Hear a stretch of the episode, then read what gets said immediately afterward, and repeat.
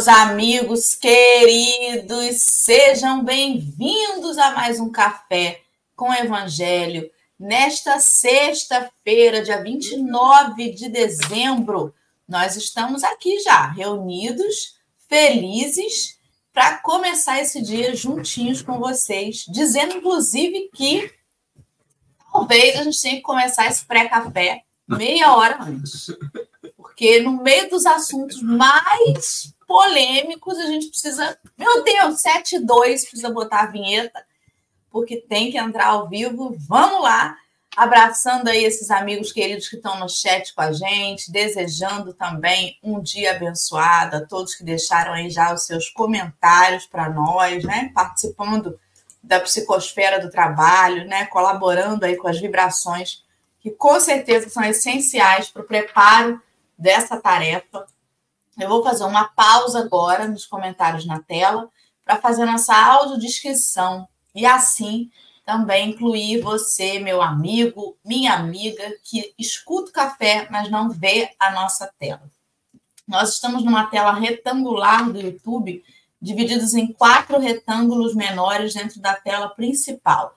No canto superior esquerdo tem uma tarja rosa com letras pretas escrito café com evangelho. Eu estou abaixo dela, sou a Dora, sou uma mulher branca, de cabelos lisos, com mechas loiras. Ele está comprido, passando da altura do ombro. Estou usando uma camisa cinza. É, na minha frente, na minha frente tem uma gata de cor preta com uma coleira rosa. Estacionou aqui na minha frente. É, estou sentada numa cadeira gamer preta. O fundo da minha tela, à esquerda, a gente tem uma parede branca com um pedacinho de uma janela, e à direita, uma parede cinza com alguns equipamentos ao fundo, que são de laboratório de prótese. Do meu lado, no canto superior direito, tem a nossa intérprete de Libras, que é a Babi. A Babi é uma mulher negra ela tem os cabelos bem curtinhos, platinados. Ela usa uma camisa branca, onde a gente lê em vermelho, em letra bastão, autista, e em preto, em letra cursiva, artista. É, o fundo da tela da Babi é uma, um, um fundo com várias ripas de madeira coloridas e uma plantinha, umas plantinhas penduradas nessas ripinhas. A gente tem também um pisca-pisca que está posicionada ali nessas plantinhas. Abaixo de nós, nós temos no canto inferior esquerdo o nosso convidado de hoje, que é o Júlio. Júlio é um homem branco de cabelos curtinhos, bem, bem aparadinho, castanho escuro. Ele tem barba e bigodes bem ralinhos, aquele por fazer, né? Bem ralinho. Está vestindo uma camisa preta, é, sentado numa cadeira e o fundo da tela dele é uma parede verde claro e ao fundo no canto, no canto direito tem uma porta branca. Ao lado dele, no canto inferior direito da tela, está Henrique, que é um homem moreno de cabelos castanhos, preso para trás num coque. Isso, e ele usa barba e bigodes espessos, escuros, é, veste uma camisa branca está agora tomando um café numa caneca laranja. O fundo da tela dele, à esquerda, é uma parede cinza, à direita, uma parede branca, com dois violões pendurados nessa parede branca e um pedacinho aparecendo com duas prateleiras no canto superior direito. E assim estamos, né? Bom dia, Babi, querida, sempre uma alegria conversar com você no pré-café. Não vejo a hora de Babi vir pessoalmente ao Rio, né? Passar uns dias aqui em casa também. E vai ser muito bom a gente poder fazer todo esse papo aí pessoalmente. Bom dia, Henrique. Bom dia, Dora. Bom dia, Babi. Bom dia, Júlio. Bom dia, pessoal do chat. Muito obrigado pela companhia de cada um de vocês. Hoje é 29 do 12. Júlio, está acabando 2023. 2024 vem chegando e eu vou dizer para você que pelo raiar do astro rei, o sol, 2024 será um, um ano daqueles legais de temperatura para gente. Bom dia, Júlio. Bom dia, amigos, bom dia, amigas. É muita alegria a gente estar junto aqui. Realmente, aqui, aqui na zona oeste da cidade do Rio, o sol já está, tipo, aquele bem bonito para quem está abrigado na sombra. Henrique falar de calor com o companheiro que está em Campo Grande, beirando Realengo e Bangu, é sacanagem, né, Henrique? A gente aqui ainda tem uma brisinha. Eu compartilho da dor dele. Então, Júlio, seja bem-vindo mais uma vez ao café. Quem não lembra do Júlio, Júlio já esteve aí com a gente, né? Mais duas vezes. Já tem tempo que não vinha e disse agora que vai voltar mais frequentemente, né? Já me prometeu isso. Se não falou, pensou. Então, já convido os amigos aí a procurar com a gente aí o texto de hoje. O link para acessar está na descrição do vídeo. Estamos em Atos, capítulo 11, versículo 26. Vamos falar sobre Antioquia quando Lucas sugere a identificação de cristãos. Fizemos a leitura ontem já dos primeiros indicadores. Hoje nós vamos ler e comentar os indicadores 7 a 9. Então, se você está aí perdido, não sabe que fazer, onde a gente está, que texto é esse, está na descrição do vídeo o link. Mas se quiser também, você pode dar um Google e procurar lá na Bíblia do Caminho, que é o site que a gente usa como uma forma de organizar né, os, os itens aí, ou indicadores que a gente vai lendo diariamente. Já fiz aí o merchan do texto, agora eu convido Henrique a fazer a prece inicial para nós, por favor. Vamos lá. Quem puder nesse momento, fechar os seus olhos, conectar com a espiritualidade maior. Quem está ao vivo, quem estiver começando esse dia, e você que estiver no meio do dia, no final do dia, que a gente possa agradecer essa oportunidade de estudo, agradecer essa oportunidade de estar entre os amigos, estar entre as pessoas que compartilham das mesmas filosofias de religiosa que a gente, que a gente possa ter um estudo proveitoso, que nós possamos entender um pouquinho mais dessa transformação de Saulo, que tenhamos um bom estudo, que as palavras atinjam o nosso coração e que caminhem para a gente nesse novo dia, uma nova oportunidade de sermos cada vez mais cristãos. Assim seja, graças a Deus. Muito bem. Então, agora a gente vai colocar na tela aqui, só um minutinho. O texto está à direita, a nossa intérprete de Libras está num quadrado maior à esquerda. O texto está num retângulo de fundo rosa com letras pretas. Nós conseguimos ouvir seu áudio, tá, meu amigo Júlio? Então, quando você fizer a leitura aí, a gente vai conseguir ouvir você na íntegra. Nós vamos ler o texto todo, né, acompanhando através do Júlio. Quando finalizar, a gente volta para a configuração anterior para começar a conversar. Meu amigo, pode começar. Item 7. Geralmente eram Barnabé e Manaém os pregadores mais destacados ministrando o evangelho às assembleias heterogêneas. Saulo de Tarso limitava-se a cooperar. Ele mesmo notara que Jesus, por certo, recomendara absoluto recomeço em suas experiências. Certa feita, fez o possível por conduzir as pregações gerais, mas nada conseguiu. A palavra, tão fácil noutros tempos, parecia retrair-se-lhe na garganta. Compreendeu que era justo padecer as torturas do rei Início, em virtude da oportunidade que não soubera valorizar.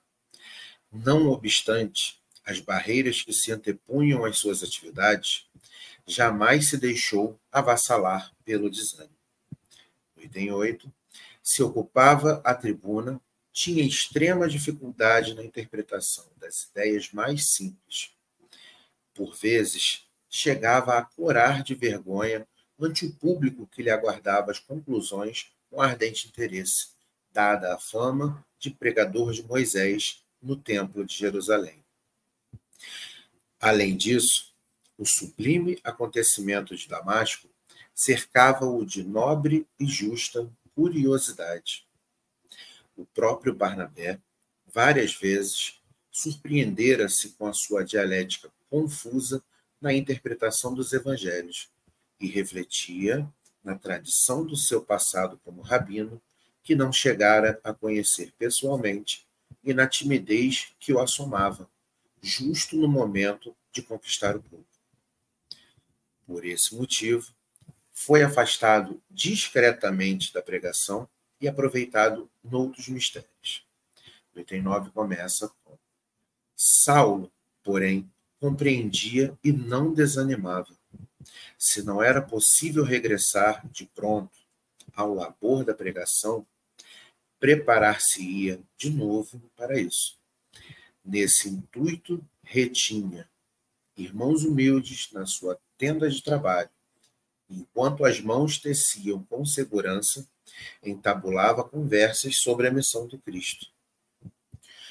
À noite, promovia palestras na igreja, com a cooperação de todos os presentes. Enquanto não se organizava a direção superior para o trabalho das assembleias, sentava-se com operários e soldados que compareciam em grande número. Interessava a atenção das lavadeiras, das jovens doentes, das mães humildes. Lia, às vezes, trechos da lei e do evangelho. Estabelecia comparações, provocava pareceres novos. Dentro daquelas atividades constantes, a lição do mestre parecia sempre tocada de luzes progressistas. Em breve, o ex-discípulo de Gamaliel tornava-se um amigo amado de todos. Saulo sentia-se imensamente feliz. Tinha enorme satisfação sempre que via a tenda pobre repleta de irmãos que o procuravam, tomados de simpatia. As encomendas não faltavam. Havia sempre trabalho suficiente para não se tornar pesado a ninguém. Ali conheceu Trófimo, que lhe seria companheiro fiel em muitos transes difíceis. Ali abraçou Tito pela primeira vez, quando esse abnegado colaborador mal saía da infância.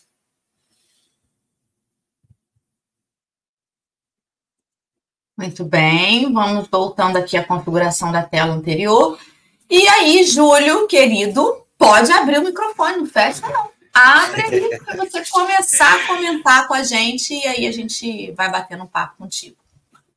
Então, é, gente, bom dia a todas, a todos. É muita alegria a gente estar de volta aqui no Café com o Evangelho. É um, uma programação que a gente acompanha pessoalmente, até familiarmente. Minha mãe vira mestre por aqui. É, sou de Campo Grande, nasci em Caxias, mas morando atualmente em Campo Grande. Frequento a casa Congregação Espírita Cristã, que fica tipo no subbairro Augusto Vasconcelos. Na verdade é um bairro, mas a gente fala Campo Grande para todo mundo entender mais ou menos onde é. Então, assim, quando a gente fala de Paulo, quando a gente percebe a noção da grandeza dessa transformação, dependendo do momento, chega a ser constrangedor, porque é uma mudança tão gritante que a gente ontem, acompanhando aqui a, a a fala da nossa amiga de ontem, a Valéria, é, não tem como você ler só o 7, 8, 9. Você acaba lendo aquilo tudo e, se der bobeira, você vai ler mais e mais e mais e mais, você fica preso. E o que mais chama atenção, até voltando um pouquinho no estudo que ela fez ontem com a gente, é a grandiosidade do entorno. Antioquia era uma cidade muito cosmopolita, muito moderna, e quando Paulo, quando se fala da tenda de Saulo, uma tenda pobre, uma tenda humilde, porém cheia daqueles que Antioquia não queria, ou ignorava, ou transformou em invisível. Se a gente for trazer para a nossa realidade, muitas das vezes acontece isso. E aí o que chamou muito a atenção nessa primeira, nesse primeiro contato com o texto é a dificuldade que Saulo teve de fazer o que ele já fazia. E aí a gente fica pensando sempre daquela forma assim: ah, mas não é possível, isso aí é figura de linguagem, isso aí é um romanceou um pouco a história. A diferença simplesmente é que agora ele não fala o que ele decorou por obrigação, ele fala do que está cheio o coração. Só que o coração ainda está muito tumultuado, ainda está muito naquela novidade do tipo: eu sou o doutor da lei e, ao mesmo tempo, eu estou passando por muitas perdas, eu não tenho, eu vou começar a ter perdas familiares, de contatos amigos, de contatos sociais. Ele perdeu meio que um norte, uma bússola social. Ele foi do doutor da lei, discípulo de Gamaliel, grande orador, retórica maravilhosa, para aquele que não conseguia falar de amor, não conseguia falar de Jesus, não conseguia tratar uma, digamos assim, uma assistência necessitada de doação. Ele estava acostumado a fazer pregações, estava acostumado. E isso chama muita atenção, porque muitas das vezes a gente passa por isso. Às vezes você fala muito bem de um assunto A, um assunto B, conversa de família, conversa de amigos, o que quer que seja. E aí tem aqueles assuntos que você sabe, você vivencia e você respira. Não, isso aqui eu tenho que falar direito. E é muito complicado, porque ao mesmo tempo que ele está incapacitado, entre aspas, de falar para grande assembleia, ele recebe essa assembleia em parcelas dentro da tenda dele.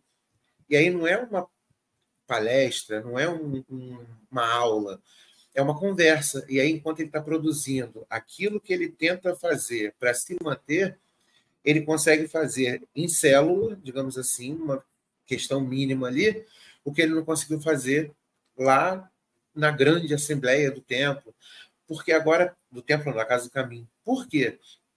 Porque ele agora está constrangido por tudo que ele perseguiu, tudo que ele conheceu, pelo menos a visão que a gente teve inicialmente. E ele vai começando a demonstrar isso pelo exemplo é uma questão assim muito emblemática, porque ainda é Saulo. Ele ainda está na mudança, ele ainda está naquele período de, digamos assim, não vou dizer de aceitação, mas de um tumulto interno. Eu sei o que eu tenho que fazer, mas eu fazia outra coisa há muito tempo. E, e é muito engraçado que quando se fala de Paulo Estevam, por menor que seja o trecho, é evangelho o tempo todo. Então, assim, é uma luta muito grande para você não montar um roteiro, porque pipocam as citações, pipocam os capítulos, porque é a vivência do Evangelho. E é muito, é muito curioso, porque te coloca em contato com o cristianismo fora da letra. Apesar de ser um livro, você vê o Evangelho vivo, você vê o Evangelho sendo vivenciado.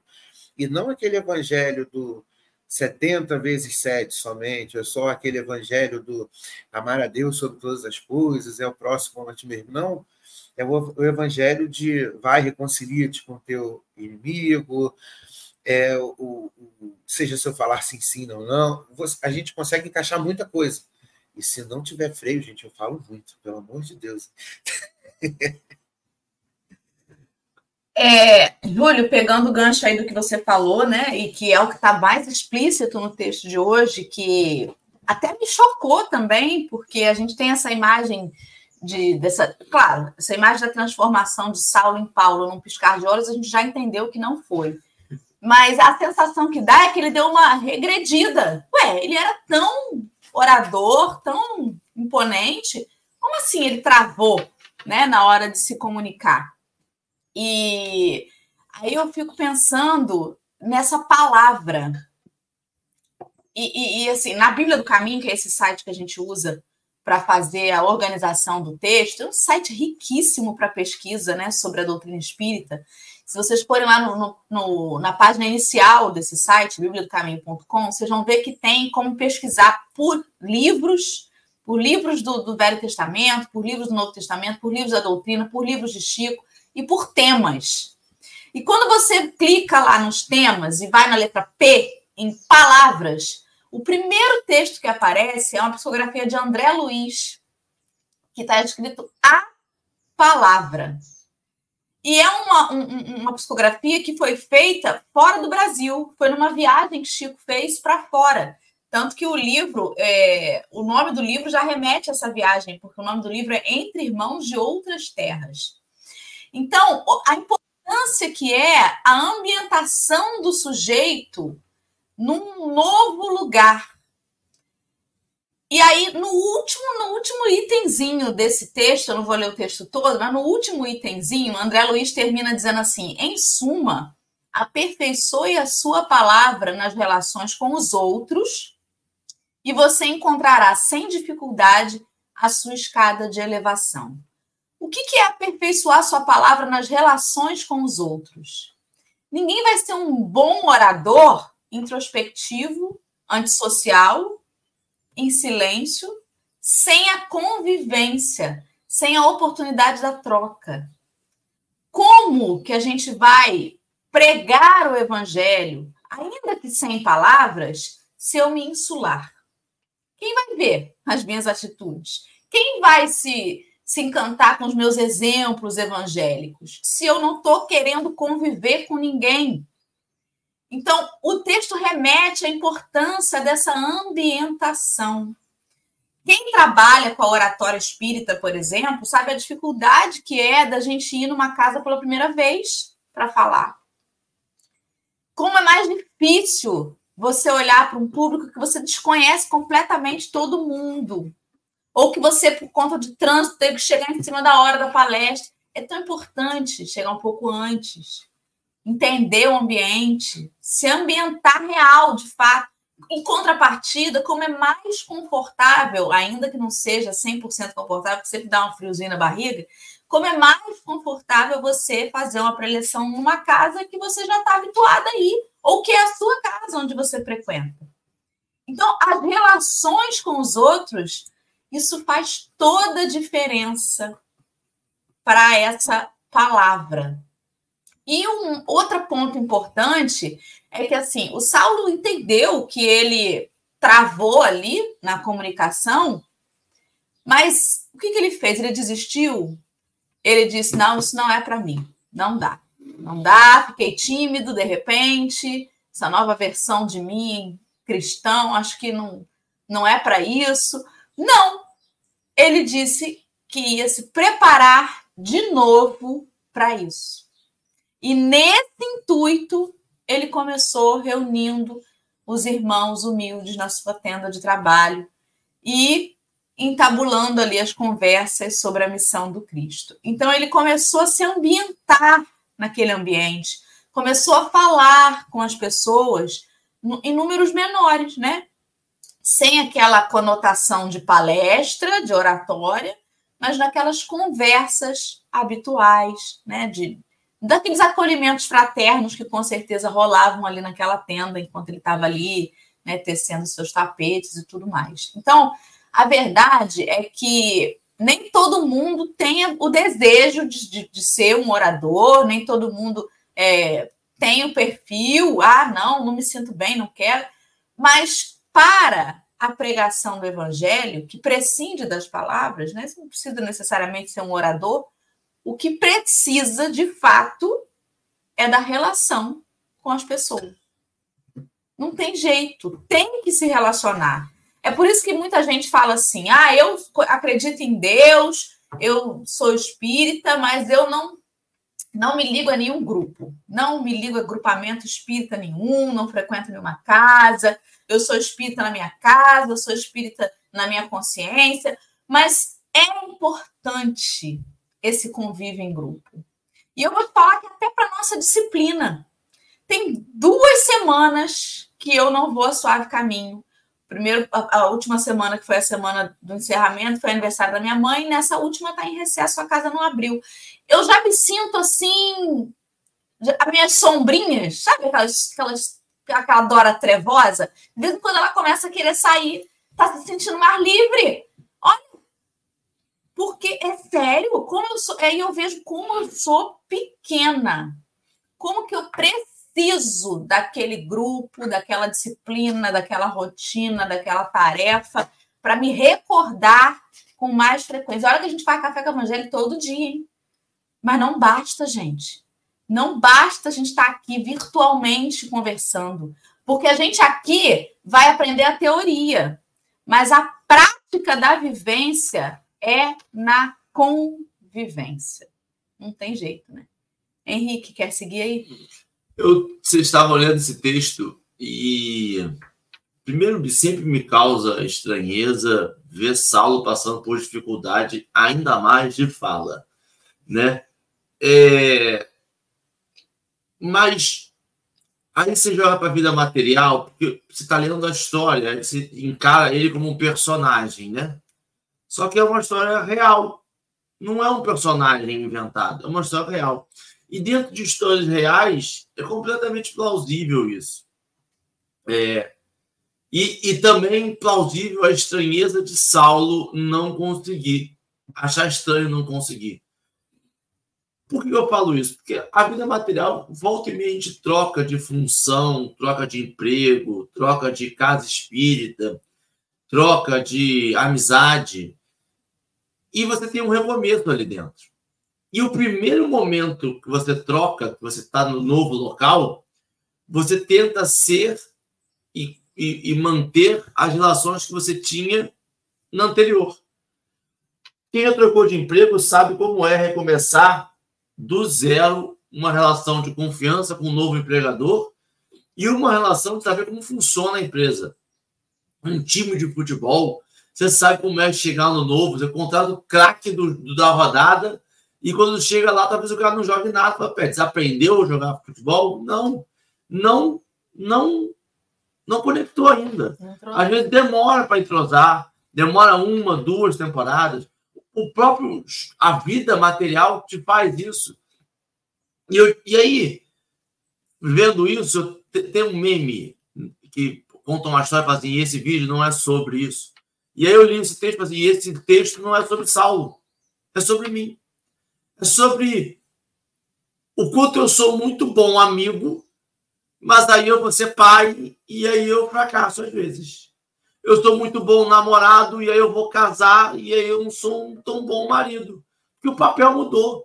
E aí me lembra do quanto a gente fala o tempo todo, muitas das vezes, que não gosta de mudança. Estou aqui do lado de uma pessoa que fala, não gosto de mudança. Mudança me deixa, dora, volta e meia, trava. Você vai trocar a cor da lâmpada, hum, que isso, não sei. Não sei se ficou bom, aí depois da três minutos ela começa a gostar, e aí ah, ficou bem melhor agora. Mas a vida material te joga o tempo todo para mudança. Porque às vezes você não quer mudar, mas a composição da vida se altera. E não adianta dizer que não gosta de mudança a vida muda o tempo todo. Se apegar à não mudança é querer se apegar ao parar o tempo. É a mesma coisa de dizer que não gosta do sol. Mas o sol vai vir, meu amigo, todo dia. Se estiver nublado, o sol está atrás da nuvem. Então, é...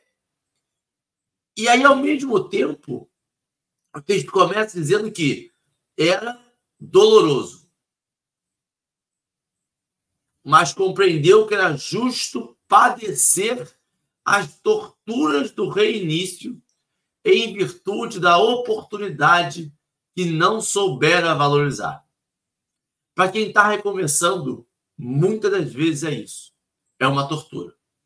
É o recomeçar, é o voltar do início, para eu ter que restabelecer essa conexão, eu tenho que restabelecer esse vínculo, eu tenho que mostrar quem eu sou, eu tenho que começar do zero com aquela pessoa, com aquele trabalho, com aquela relação, é uma tortura. Porque é uma tortura que você tem que provar, às vezes, para você mesmo. E eu acho que essa é a grande parte da tortura. É provar para você mesmo que você é aquela pessoa que todas as outras pessoas acham que é. E aí você tem que começar um trabalho gigantesco. Só que referenciar sempre ao passado, percebendo que você perdeu uma oportunidade ou seja, algo na relação anterior não deu certo. Mudou de emprego, teve uma algo que você não conseguiu controlar, teve. E você precisa disso. E é treino. Eu acho a grande vantagem de Saulo é perceber que ele tinha uma oportunidade de treinar. Por que isso que ele foi para pequenos grupos? Quando ele percebe que não está conseguindo se conectar e quando as pessoas começam a colocar ele de lado, ele vai para pequenos grupos. E aí, voltando um pouco, trazendo um pouco para a realidade nossa, eu acho que os pequenos grupos da Casa Espírita é o atendimento fraterno. O pequeno grupo da casa espírita é a recepção. Muitas das vezes você não está como dirigente da palestra e fala assim: nossa, mas eu não estou na escala nunca mais. Vou esperar minha oportunidade na palestra, fazendo o quê? Esperando. Vamos para a recepção. Vamos falar um por um. Vamos falar oi um por um. Vamos apertar a mão de todo mundo. Vamos dar abraço a todo mundo. Porque quando você for para a parte dirigente, você já abraçou metade do público que está ali. Já não é desconhecido. Quando o Saulo for fazer a primeira planação dele, aquelas pessoas que estão na tenda vão visitar ele. Vão lá ver o que ele, a pregação dele. Já não é desconhecido. Esse sentimento de, de talvez ter, ter que conquistar. Porque a gente, não sei se vocês, mas quando a gente começa a falar, a gente deseja sair, terminar a fala e todo mundo levantar de aplausos, ser acionado. Todo mundo ali fala assim: meu Deus do céu, mudou a minha vida. Eu choro, eu quero ver lágrimas, eu quero ver indignação. Dependendo do como eu quero a palestra, eu quero que as pessoas saiam nervosas. Eu sei que eu quero que as pessoas chorem, eu quero que as pessoas saiam felizes, sabe? Eu quero controlar aquela plateia de algum jeito em que eu me sinta um belíssimo orador, sabe? E muitas vezes não é assim que funciona. Hum, nenhuma vez é assim. Eu quero dizer muitas das vezes para dizer que 99% não, mas 1% pode ser que consiga. E aí vai, vai diminuindo o nosso ego, porque a gente vai parando de perceber que não é o que eu quero, é o que eu consigo. E eu consigo perceber isso muito mais claro em pequenos grupos. Por quê? Porque num grande grupo, eu não consigo perguntar para o Júlio, se tiver no Júlio, no meio da galera, 60 pessoas, eu não consigo fixar o olhar no Júlio para saber como é que o Júlio está recebendo aquela palestra, aquela minha fala. Mas num grupo de cinco pessoas, o Júlio vai se sentir confortável para dizer assim: não, você está falando besteira, meu amigo. Não é assim, não. Não, ele não falou isso, não. Por quê? Porque está muito mais intimista. Intimista de intimidade. De pessoas que podem ser falar uma com as outras. E aí eu vou conseguindo até mesmo graduar essa minha fala de forma, primeiro, que eu percebo o que eu estou falando, que fica muito mais claro, e segundo, que eu consigo conectar com as pessoas de forma mais fácil. É um trabalho, tá? E realmente a gente descobre que mágica não existe, que o, o, o, o clique demora e é doloroso de formas inimagináveis. Imagina a carinha de Saulo vendo sendo posto no banco de reservas dos pregadores e falando: Mas eu era o craque, eu era a pessoa que ia mudar o mundo. Como que eu estou no banco de reservas? Cadê a faixa de capitão que eu tinha? E é muito curioso, gente, que assim a gente vê é exatamente isso. É uma estrela da companhia e ali no texto fala afastado discretamente. É uma coisa assim, meio que foi deixando de lado, reaproveitado em outros serviços, e a gente passa por isso o tempo todo. A gente vai vendo na casa espírita, na nossa casa, no, no serviço. Gente, vocês não têm noção que entrar a primeira vez numa sala de aula, talvez tenha, né? Estou falando mas você chega agora fevereiro, entrou na sala de aula, você primeiro você procura assim, deixa eu ver se eu conheço alguém, deixa eu ver se eu conheço alguém. Aí no meio de 30, 40, você conhece alguém. A aula vai toda ali, você vai direcionando, depois você vai diminuindo, aí você vai. Nesse momento, é o que o Saulo está fazendo. Ele acaba entrando num outro trabalho para vivenciar a mudança. Ele ele está literalmente largando a opulência do cargo dele, aquela coisa toda de uma vida de ele pisou no ambiente, todo mundo sabe quem ele é, todo mundo respeita, todo mundo abaixa a cabeça ou segue o que ele está falando, e ele não tem propriedade para falar do que ele está aprendendo. E aí, como que ele vai aprender isso? Tendo contato com o povo, tendo contato com aqueles que precisam ouvir e ele vai ter a troca, vai ter aquele momento de interação, digamos assim. E é muito engraçado porque assim você vê literalmente a dificuldade dele. Se fosse, por exemplo, um programa de televisão, teria aqueles momentos que ele pararia olhando congelado, pensando assim: o que, que eu estou fazendo? O que está acontecendo comigo? que eu estou aqui? Olha só o que está acontecendo. Eu nunca pensei de passar por isso.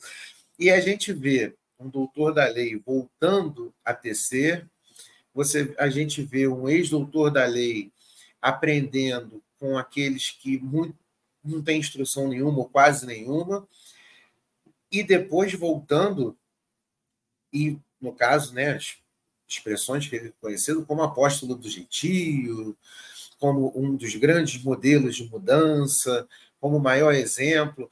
E a curiosidade que tomou conta dele daquele momento da entrada de Damasco até esse momento agora é quando assenta. É quando ele fala assim: agora eu sei o que é para fazer, agora eu estou vendo o que é para fazer, literalmente, sem. Eu estou enxergando o que é para fazer. E aí tem momentos que ele fala é, lembranças de Pedro, as referências dele vão mudando aos poucos.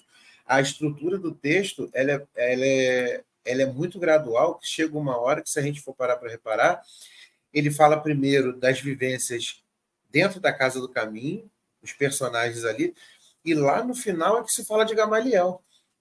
Não tem mais aquele referencial do tipo assim, eu vim de tal lugar. A referência dele já é, eu passei pela Casa do Caminho, eu vi o trabalho que Pedro estava desenvolvendo, e eu não estou conseguindo fazer, o que, que eu vou fazer? É uma situação que é de mudança e é uma situação que assim a gente sempre tem alguma coisa de de Paulo, sempre traz alguma frase e é muito muito curioso a necessidade dele passar a questão da renovação. É do homem velho, é de quando ele falava como menino e agora já não fala mais como menino e ele já deixou o que era de menino para trás. É carregado de vivência, de emoção. É como se ele estivesse falando assim: ó, eu estou é, me desnudando para me tornar Paulo. É como se Saulo fosse uma casca, fosse um, um, uma armadura criada na vivência dele que não tinha mais utilidade. Então chegou um ponto que ele transpassou aquilo ali. Ele se passou a Paulo.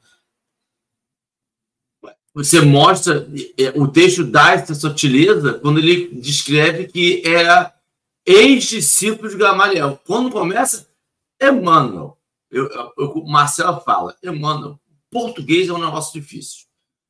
O Emmanuel utiliza a língua portuguesa com uma maestria, que eu acho que ele ganhou nota 10 do Enem durante os cinco anos consecutivos.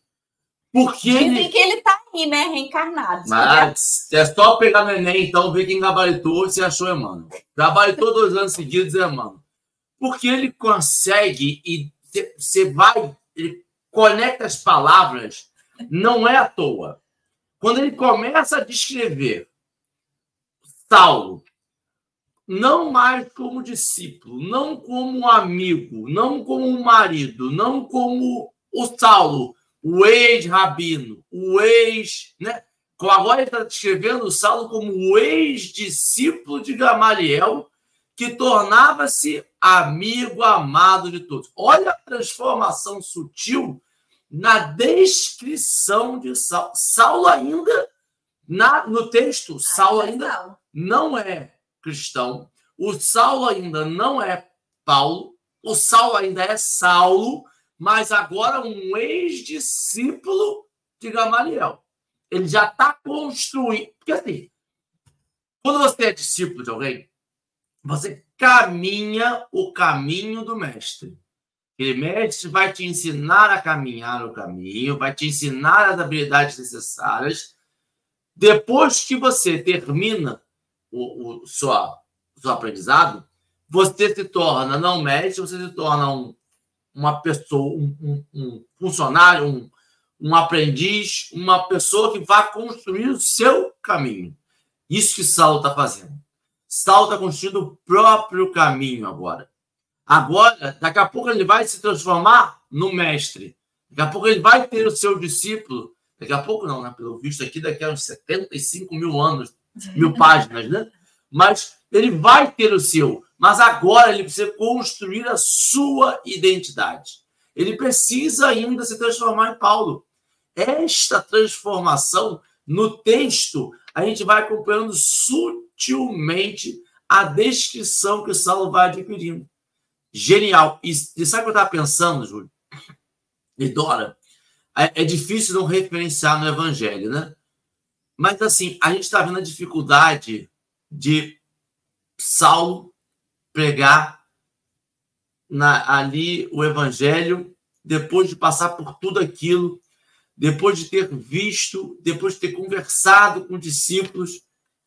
Eu imagino a cabeça dos apóstolos quando Jesus, encarnado ainda, ali falou assim: vá lá, ó, você vai para Fulano, você vai para Ciclano, vá lá e prega o evangelho para a gente ver o que vai dar. Imagina a cabeça dessas pessoas que ainda não estavam transformadas, que estavam ali tentando aprender tudo que podiam aprender, que não se achavam ainda aprendizes dignos, que nem estavam ali achando que tinha mais 10 anos de curso ainda, e ele faz uma aula prática. Se Saulo teve toda essa dificuldade, se Saulo teve todo esse essa cabeça fervilhando, você imagina esses apóstolos e falando, vai eu confio em você. Doido, gente. É, eu vou pegar a palavra rapidinho e aí eu já faço uma consideração final para entregar a Júlio. É, logo depois desse trecho que Henrique leu, do ex-discípulo de Gamaliel, a gente lê assim: que ele estava muito feliz, né? Saulo estava imensamente feliz, e que tinha enorme satisfação sempre que via a tenda pobre, repleta de irmãos que o procuravam, tomados de simpatia. E as encomendas não faltavam. Aí eu me recordo que eu não me lembro se foi Emmanuel, eu me recordo mais ou menos, você vê que eu me recordo, mas não me recordo tanto, porque eu não lembro da referência, né? Mas em algum lugar eu li que a recompensa daquele discípulo do bem, do cristão, do discípulo de Jesus, é o trabalho. E o trabalho não é um dever a gente estuda nas leis morais, né? A lei de sociedade, a lei de justiça, a lei do trabalho. O trabalho não é um dever. O trabalho é um direito. Porque a recompensa é o próprio trabalho. Mas o que, que a gente vai ganhar? Trabalho. O trabalho é o que traz a satisfação. Você vê que interessante, né? Porque assim, ele poderia ter ficado chateado porque não conseguiu, não é, meu Deus, né? falava tão bem, agora estou aqui. Gentilmente, os companheiros da Casa do Caminho estão me retirando da oratória, porque estão vendo que eu estou engasgando. Mas eu não vou desistir. Eu vou continuar, eu vou encontrar onde que eu consigo servir. E se viu feliz porque estava sendo útil e as encomendas não faltavam. É, a encomenda não faltar era um detalhe, porque ele já estava feliz de ser útil, né? Então, muitas vezes a, a gente está é, tá muito acostumado na, numa, numa forma de educar com barganha. E, gente, me desculpe, eu leio muito sobre educação não violenta, sobre educação neurocompatível, né? a forma mais é, neocompatível de educar as crianças, mas tem hora que trabalhamos com barganhas. Tem jeito. Tem hora que você tem que prometer alguma coisa para a criança fazer o troço que você tanto quer. Pelo amor de Deus, come essa comida toda, aí eu te dou o suco.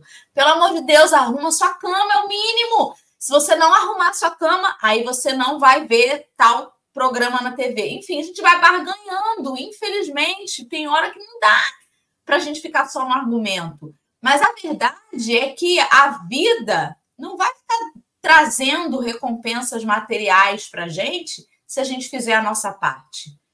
A gente precisa aprender, e por isso que a gente tenta hoje em dia fazer uma educação que não trabalhe tanto com barganha, porque a recompensa daquela tarefa é a própria tarefa realizada. A recompensa da criança arrumar sua própria cama é ela ter o prazer de olhar para o quartinho dela arrumado e dizer: eu consegui, eu consigo manter esse ambiente tranquilo, harmônico. A recompensa do trabalho é o próprio trabalho, não pode ser barganha. Não...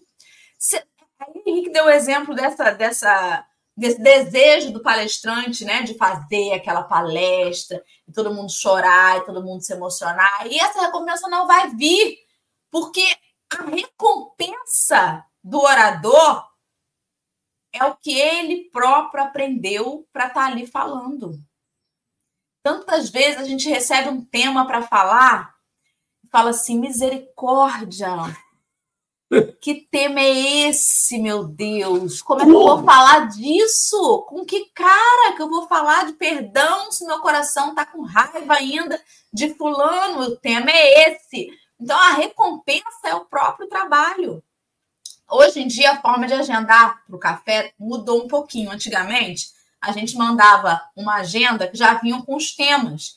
E as pessoas geralmente escolhiam ou pela disponibilidade, por exemplo, só posso no domingo, ou pelo tema, o tema que mais interessava. Hoje em dia dá um frio na barriga. Tem muita gente que fala assim, mas não dá para eu saber o tema antes de escolher? Eu digo, não. não, agora você escolhe a data e eu passo onde é que a gente vai estar tá aí, qual trecho que a gente vai estar. Tá assustador. É assustador. Mas a recompensa do trabalho é essa. É você se debruçar no trabalho, né? Que loucura, porque a gente, a gente quer o que deixa a gente confortável.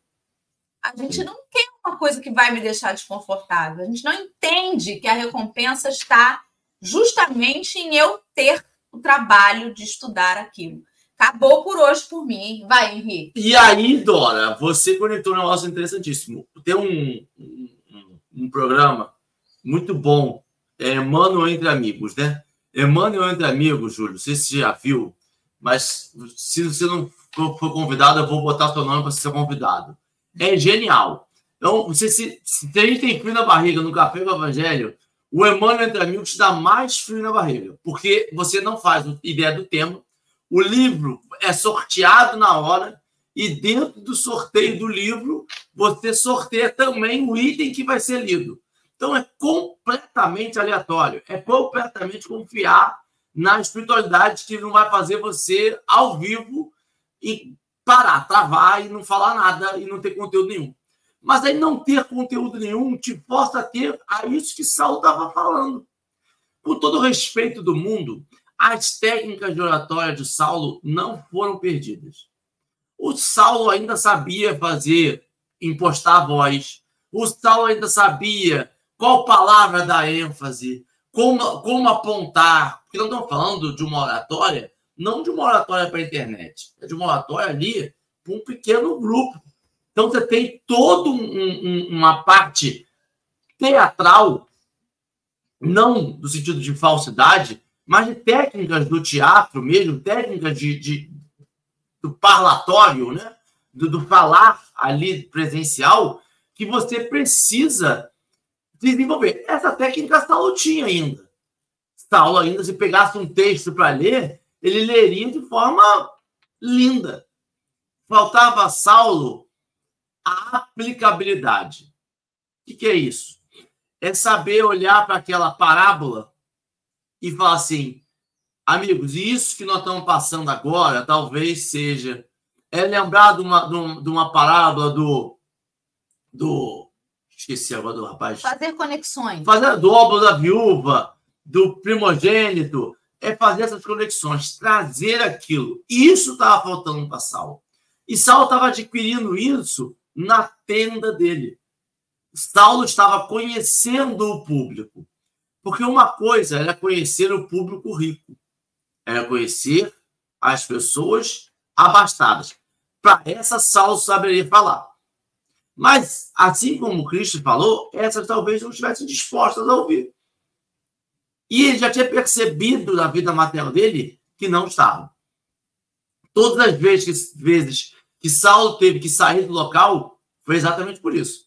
Saulo foi para o confronto, o Saulo foi chamar os ex-amigos dele, quem eram os amigos de Saulo? Quem eram essas pessoas do Sinédrio? Eram as pessoas que comandavam. E Saulo não estava ali para pregar para eles mais. E ele não conseguia se conectar. Ele não conseguia saber o que, que era perdeu uma, uma, uma safra inteira. E, e a safra, não estamos falando de milhões de grãos, estou falando daquela subsistência. Como que eu vou falar para essa pessoa? E aí, Júlio, me dá de novo a dúvida. A gente conseguiria? A gente, palestrante espírita, faz café com o evangelho todo dia. A gente consegue falar com o pessoal do, da, da, da que faz SAPT, ou aquele da família que a gente ajuda, na carente, naquela que a gente vai dar cesta básica? A gente conseguiria fazer uma palestra só para esse pessoal? A gente conseguiria mais, não só fazer, se conectar com eles, fazer ser entendido com eles, explicar para eles a nossa visão. Eu não sei se a casa espírita está se voltando ainda e conseguindo conectar com isso. E eu acho que a gente tem precisado. Eu acho que nós estamos achando doloroso, nós estamos achando ruim, mas a gente precisa recomeçar. Recomeçar a lembrar que fora da caridade não há salvação. E para eu fazer caridade, eu preciso desse povo que precisa de caridade. Eu preciso da nossa tenda cheia. A gente tem selecionado nossa tenda. E eu comecei um café novo para mim. Agora, Júlio, termina o café.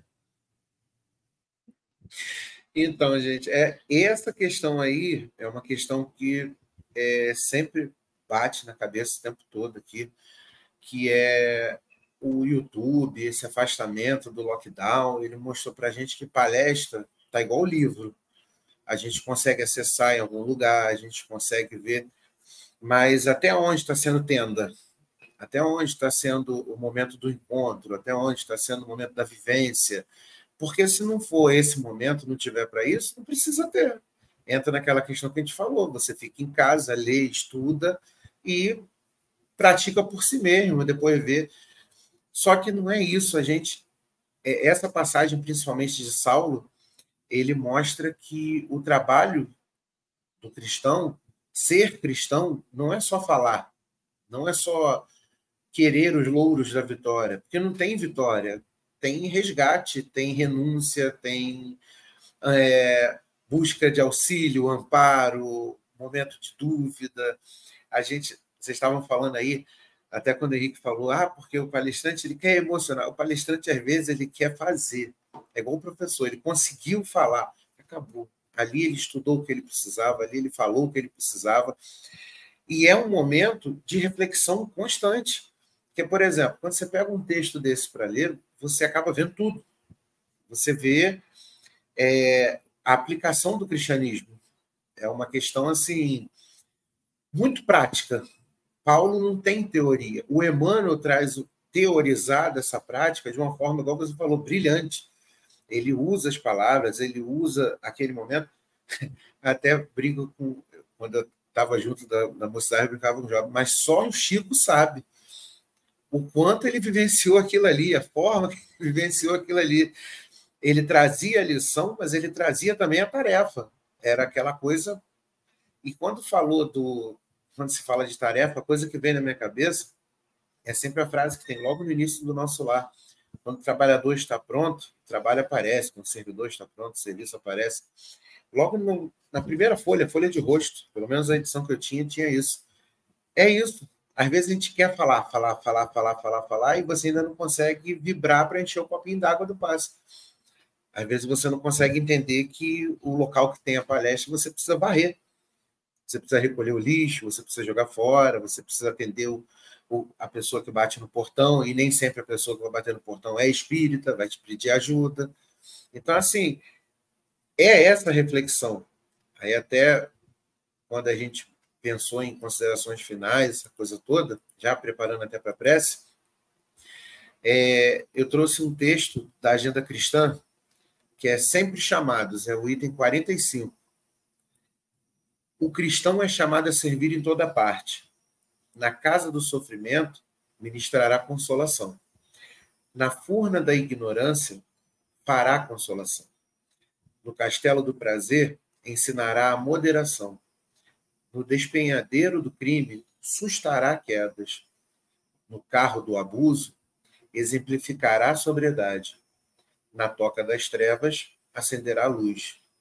No nevoeiro do desalento, abrirá portas ao bom ânimo. no inferno do ódio, multiplicará bênçãos de amor.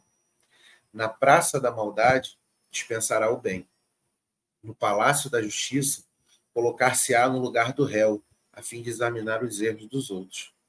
Em todos os ângulos do caminho, encontraremos sugestões do Senhor, desafiando-nos a servir. É o que Paulo, no caso Saulo, estava passando. Então, assim, é, agradecendo a oportunidade, agradecendo essa chance de estar aqui conversando com vocês. É um, uma manhã de aprendizado muito rica, para mim, principalmente, porque a gente, desde os bastidores até aqui, a gente vai aprendendo muita coisa, a gente vai pegando muita coisa, é, é criar aquele vínculo, aquele contato realmente que foi falado, da gente se, ficar à vontade. E essa mensagem foi muito, assim, é, ao acaso, entre aspas, porque eu procurei, procurei, procurei, e quando eu abri o livro, ela, ela apareceu e bateu muito com a questão do trabalho, com a questão do serviço, com a questão da importância do que você tem que fazer. Que às vezes você pensa que você vai levantar uma, uma parede e você só tem que carregar o tijolo. A sua tarefa naquele momento é carregar o tijolo. E você acha que aquilo ali qualquer um pode fazer, então você não vai fazer. Só que o tijolo vai continuar no mesmo lugar. É, o trabalho não vai ser feito. Então, é a necessidade e a tarefa. E Diante disso, muito obrigado pelo acolhimento, pelo carinho. É, podemos, a prece já pode ser. Ah, então tá bom.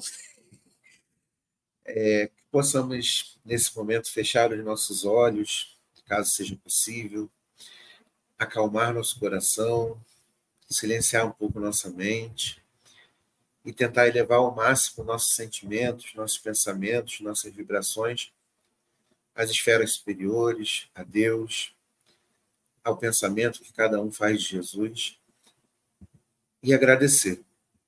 Agradecer pela manhã de encontros, de aprendizados, de trocas, mas principalmente agradecer por estarmos finalizando um ano que, independente dos acontecimentos, é, foi positivo, pois estamos aqui reunidos, pois estamos aqui vivenciando mais alguma coisa e que nós possamos tornar em positivo, transformar em positividade até aquilo que nos soou como negativo.